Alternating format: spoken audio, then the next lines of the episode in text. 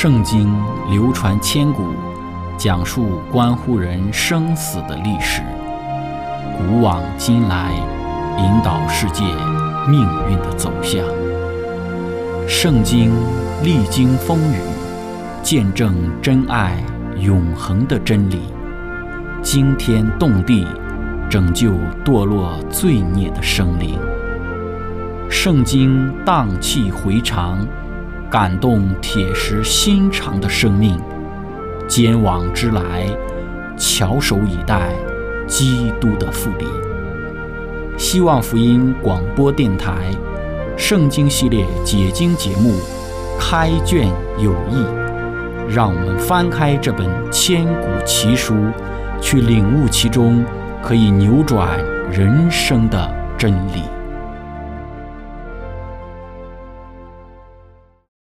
亲爱的听众朋友，平安！欢迎您收听《圣经解经》节目《开卷有益》，我是您的朋友志成。今天我们要学习的圣经是在《创世纪》的二十四章一到第四节。经上记着说，亚伯拉罕年纪老迈，向来在一切事上耶和华都赐福给他。亚伯拉罕对管理他全业最老的仆人说。请你把手放在我大腿底下，我要叫你指着耶和华天地的主起誓，不要为我儿子娶这迦南地中的女子为妻。你要往我本地本族去，为我的儿子以撒娶一个妻子。亲爱的朋友，今天我们要一起学习的主题是亚伯拉罕的老仆人。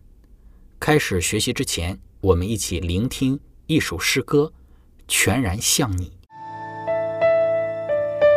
赞美的旋律响起，我的心却然想你。当神灵的恩膏满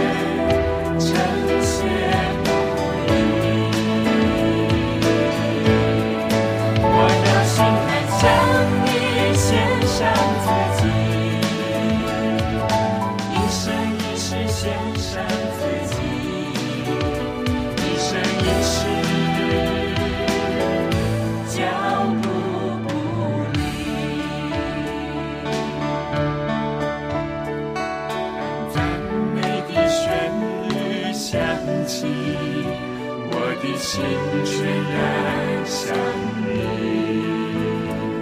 让神。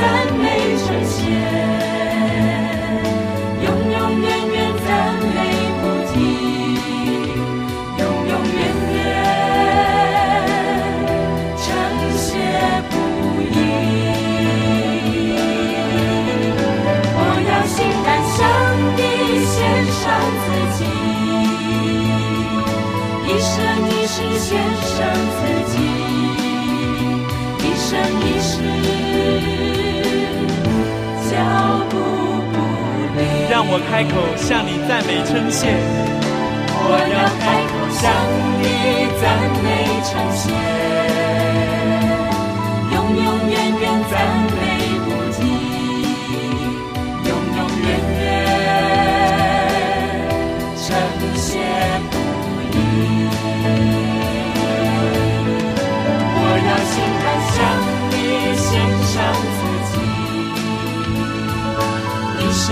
是献上自己，一生一世，脚步不离，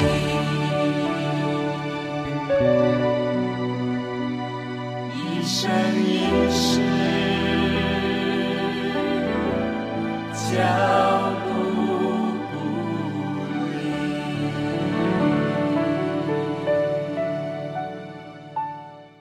亲爱的朋友，《创世纪》第二十四章记载的是亚伯拉罕为自己的儿子以撒娶妻的故事。随着撒拉的过世，已至壮年的以撒还未娶妻。《创世纪》二十四章讲到了以撒后来与利百加结婚是在四十岁，因此《创世纪》二十四章之中所记述的事件发生在撒拉去世三年以后。因为撒拉是在九十岁时生的以撒，而以撒又是四十岁之时娶的利百加，我们可以知道亚伯拉罕此时约有一百四十岁了。为以撒娶妻这件事情非同小可，因此亚伯拉罕就将这一件事情委托给他家中最年老的仆人去办理。圣经注释之中说道，亚伯拉罕家中最可靠的仆人就是以利以谢。他在半个世纪前曾被亚伯拉罕临时选为其预期的继承人。他现在被亚伯拉罕招来，为要执行一件最为重要的使命。亚伯拉罕对管理他全业最老的仆人说：“请你把手放在我大腿底下。”这一在郑重启示之时所使用的古老仪式，只在此处和创世纪四十七章二十九节之中。被再次提到过，在这两次的经历当中，这种举动表明某人应许在被应许之人死后，将忠实的对待死者的后裔。那人的死亡不会使对方从其誓约之中得解脱。圣经注释家们对这一种习俗的解释略有不同。作为后裔的源头，大腿或者是腰部。这个词曾被有些人们视为是指亚伯拉罕未来的后代，特别是指基督，就是那所应许的后裔。如果真是这样的话，这个誓约则是由那将要降临者所起的，或者是奉其名所起的。其他的解经者认为，大腿是主权或者是权柄的象征，将手放在大腿底下，则是表示一种对于上级的效忠。亲爱的朋友。我们要对于亚伯拉罕这个年老的仆人以利以谢做一些的介绍。首先，我们说以利以谢他是一个大马色人。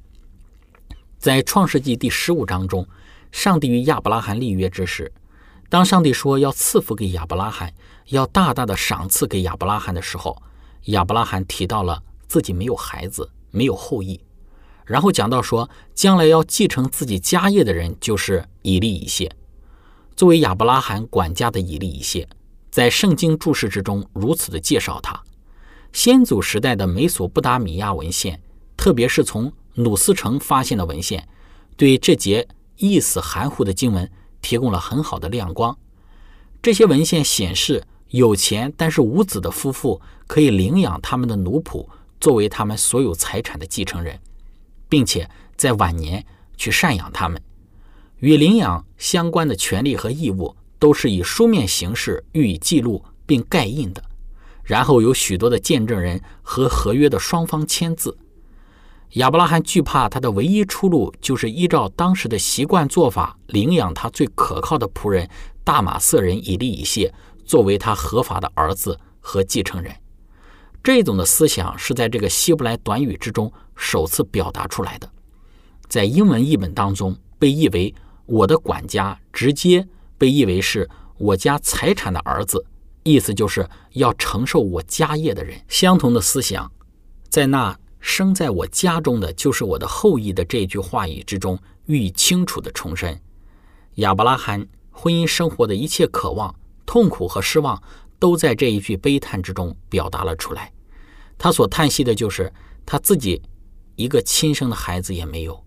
只有在他家中所生的一个人，将来成为他的继承人。在亚伯拉罕家中出生，并和亚伯拉罕的所有奴仆一样，在对上帝的敬畏中长大的一粒一屑，不仅是一个可靠的奴仆，而且也是信仰坚定的先祖的一个可尊敬的一个追随者。亲爱的朋友，我们从圣经注释的论述之中可以看到，以利以谢在亚伯拉罕的概念之中，在自己没有孩子的情况之下，将要成为自己财产的继承人。亚伯拉罕丰厚的家业，将来都要交由以利以谢来继承。足以看出以利以谢在亚伯拉罕的眼中是一个何等重要的人物。在自己没有孩子的前提下，以利以谢就如自己的孩子一般。从这个角度来看，以利以谢必定是一个敬畏上帝、心中正直之人。在《先祖先知》这本书中论述到以利以谢，称呼以利以谢，他是一个敬虔、老练、稳健的人，也是一个忠诚于主人的人，不会说因为自己有可能作为亚伯拉罕的继承人，在以撒出生之后，觉得以撒的出生影响了自己的既得利益，而对以撒心生不满。如果按照世人的思想或者是眼光来讲，以利以谢为要继承亚伯拉罕的遗产，可能会做出许多让人意想不到的事情，来去拦阻以撒去顺利继承亚伯拉罕的遗产。但是以利以谢没有，因此我们说他表现出来了对于亚伯拉罕绝对的忠诚。这种的忠诚乃是因为他受到亚伯拉罕信仰的影响，是亚伯拉罕的信仰影响了。这一个大马色人，并且使他成为了信靠上帝的人，这是我们所讲到的第一个以利以谢这位年老的这个仆人的品格特征，就是他忠诚于自己的主人。亲爱的朋友，我们再来从创世纪二十四章中的这一个内容之中来看一看以利以谢是怎样的一个人。那么第二个以利以谢所表现出来的品格特质，就是他是一个勤于祷告的人。当亚伯拉罕吩咐他。去往自己的本地为自己的儿子以撒找一个妻子的时候，我们看到以利以谢忠实的按照亚伯拉罕的吩咐，去到了亚伯拉罕的本地本族富家，也就是哈兰，也就是自己的哥哥拿赫所在的地方，也是上帝在第二次呼召亚伯拉罕离开的地方。作为以利以谢，他就带着亚伯拉罕的嘱托以及丰厚的礼物出发了。在到了哈兰之后，他该如何开始他为自己年轻的主人以撒寻觅妻子呢？我们看到以利以谢所采用的方法就是祷告。他祷告说：“耶和华我主人亚伯拉罕的上帝啊，求你施恩给我主人亚伯拉罕，使我今日遇见好机会。”我们说，在亚伯拉罕的信仰影响之中长大的以利以谢，他成为对上帝有坚定信心的人。以利以谢默默的。祈求智慧、引导和成功。这个关于祷告的仆人是亚伯拉罕对其家族成员的这个深切关爱所结果子中的一个令人鼓舞的实例。这是圣经之中第一个被记载的祷告，这是孩童般的信心的表达。以利以谢非常清楚他所负之责任的重大，就是要带一个能够给亚伯拉罕的家带来赐福而不是咒诅的女子。一个能够成为她丈夫得力的帮手，而不是导致她堕落的女子。因此，她祈求上帝给她一个凭据，来引导她做出正确的选择。我们会在之后的故事之中论述到，以利以谢所组织的是一支由十匹骆驼组成的队伍，因此为十匹干渴的骆驼打水，并不是一项轻松的任务。所以，我们说。以利以谢他的这一个祷告的提议是一个对品格的真考验。他希望确知他所要带回到亚伯拉罕那里的是一个天生友善、乐于助人并且能干的女子。我们说以利以谢他是一个外邦人，一个大马色人，在亚伯拉罕的家中受到亚伯拉罕的影响，以致成为了一个勤于祷告、善于祷告的人，足以看到亚伯拉罕的影响力。但同时也让我们看到了以利以谢。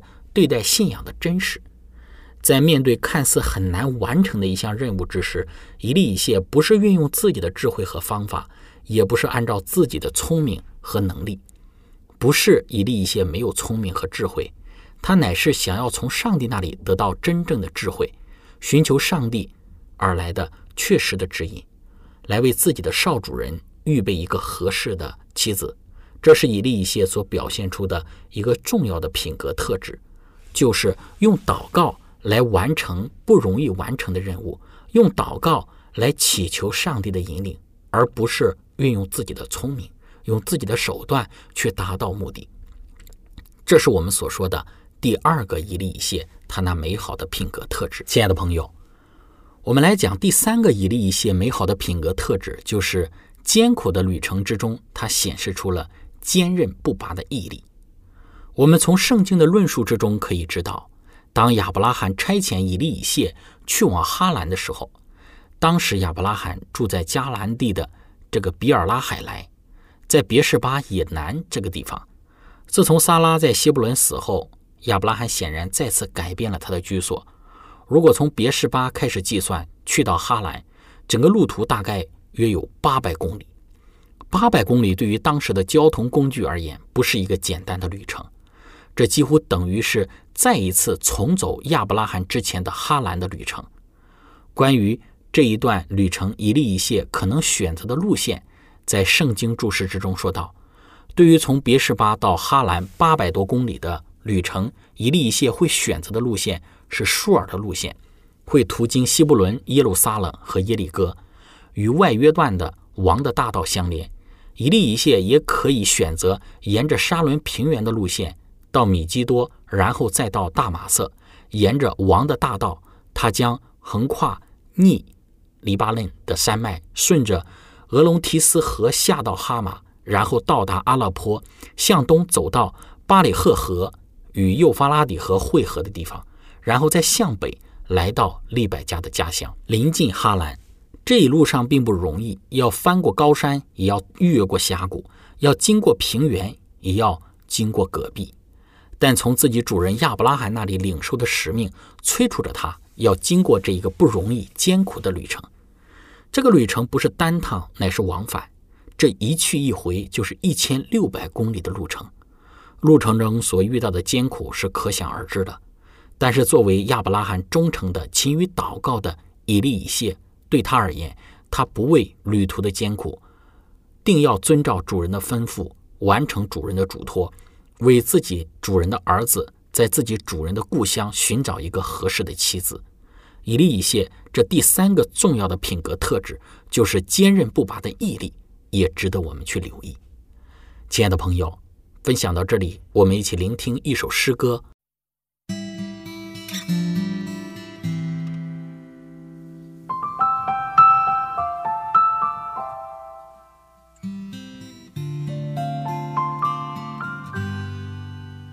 你说阴天代表你的心情，雨天更是你对生命的反应。你说每天生活样平静，对于未来没有一点信心。亲爱朋友，你是否曾经曾经观看满天的星星？期待有人能够了解你心，能够爱你，使你力量更新。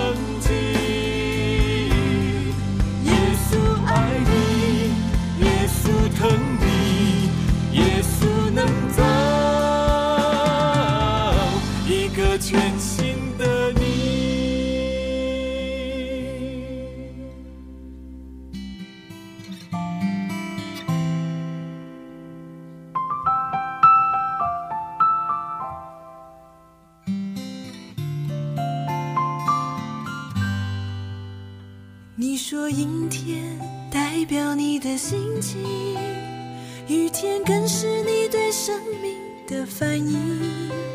你说每天生活一样平静，对于未来没有一点信心。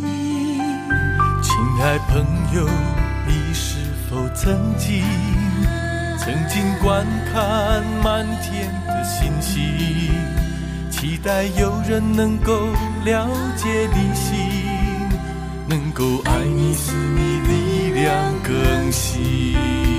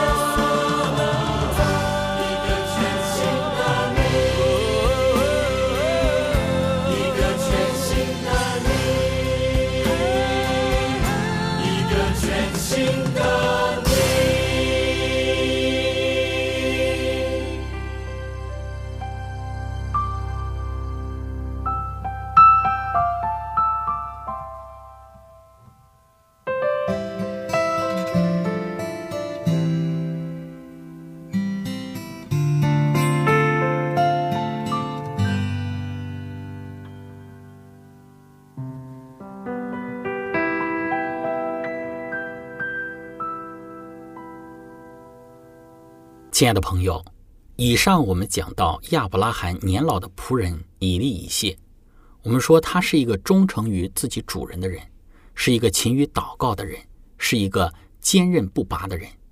他追随亚伯拉罕以及亚伯拉罕的信仰超过了半个世纪，在自己主人年纪衰败的时候，蒙主人嘱托去完成主人的心愿，就是为自己主人的儿子到自己主人的故乡。寻找一个合适的女子，作为自己少主人的妻子。从亚伯拉罕的老仆人以利以谢的身上，我们有一些的学习。那么，对今日的我们也有一些的提醒。当我们讲到以利以谢一生忠诚于自己的主人亚伯拉罕的时候，我们说这一种已经超脱了主仆之间的情感，是一种宝贵珍贵的情感。世界许多的感情。都是建立在物质和利益的基础之上，许多的人见利忘义。但是今天的我们要学习与人建立真正的情感，与人建立一种超脱物质与利益的情感。不要在与人交往、建立关系的时候，时常以利益为主导。以利益为主导的人生是不会体会到真正的情感所带来的美好的。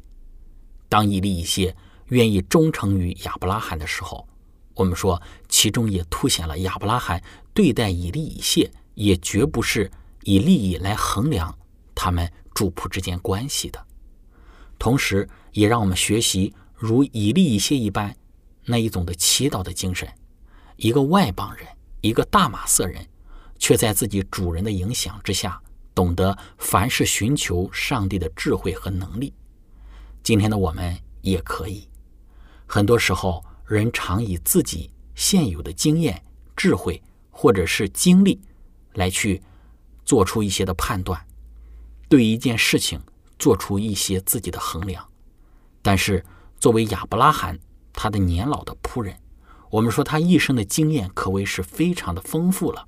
但是他所采用的方法乃是寻求上帝的这个带领和指示，这非常值得今日的我们。去学习和效法。